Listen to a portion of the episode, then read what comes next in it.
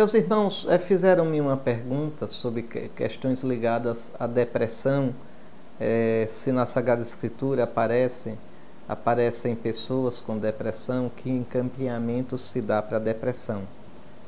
Veja, eu não sou médico, eu sou bispo, eu sou pastor. Então, a minha resposta será uma resposta como pastor, por favor. É muito importante compreender isto. Primeiramente, quando se diz depressão aqui, ou depressão na escritura, a gente tem que falar depressão em sentido amplo.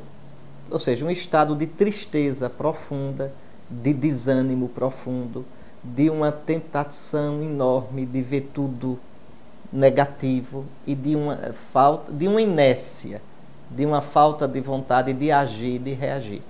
Nesse sentido, né, a gente tem sim casos na Sagrada Escritura. Eu vou lembrar alguns. Elias, que deseja a morte. Basta, Senhor, não sou melhor do que ninguém. Depois de perseguido por Jezabel, incompreendido por Israel, ele cai numa depressão. Veja, não sei se um psiquiatra, olhando lá os não é, a, a, fenomenologia, as características do que eles chamam de depressão, chamaria de depressão, mas no sentido amplo, uma depressão. Jeremias, que tinha um temperamento muito melancólico, algumas vezes parece deprimido. Deseja também, não é? é se queixa de Deus que o seduziu, se queixa da solidão que sente porque todos o abandonam, porque ele, o que ele profetiza não é uma coisa simpática. Podíamos falar até, repito, em sentido amplo, de Jesus no horto. Ele, ele começou a apavorar-se e a entristecer-se. Veja, então aqui quando eu falo depressão, eu estou falando nesse sentido amplo, é o que eu posso falar. Né? E que encaminhamento dá?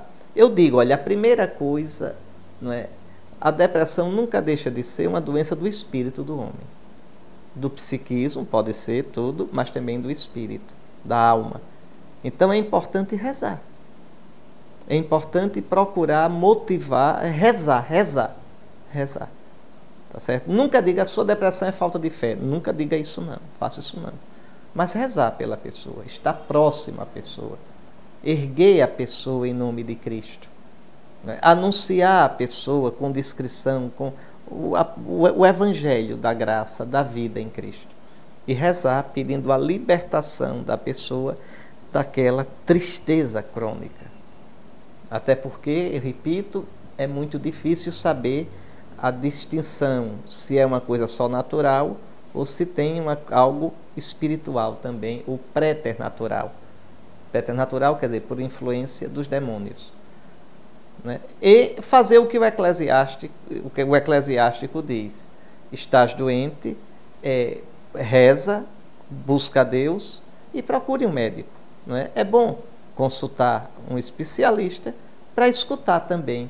Porque, veja, Deus que está junto de você, que cura, que lhe dá a graça, esse mesmo Deus também deu inteligência ao homem, aos médicos, no sentido de buscar é, entender as doenças e curá-las. Se for um médico que é fiel, um médico que é um homem aberto para Deus, que é religioso, melhor ainda, porque ele vai ver o seu humano de modo mais completo. Porque às vezes, né, às vezes os médicos, um ou outro, né, às vezes muitos até, olha o homem somente como se fosse daqui e não entende que o homem é aberto para a transcendência. E como toda doença tem não é, componentes também de transcendência, de abertura, toda doença tem um fundo também espiritual. Toda doença tem um fundo espiritual. Tanto quando você está doente, observe que o seu ânimo muda, né? às vezes o seu modo de rezar, o seu modo de experimentar Deus, o seu modo de experimentar a vida.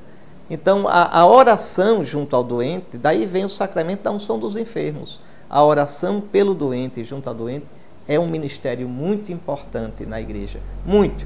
E quem lida com pastoral de saúde devia sempre lembrar disso. Não é só chegar, visitar o doente e conversar, é rezar.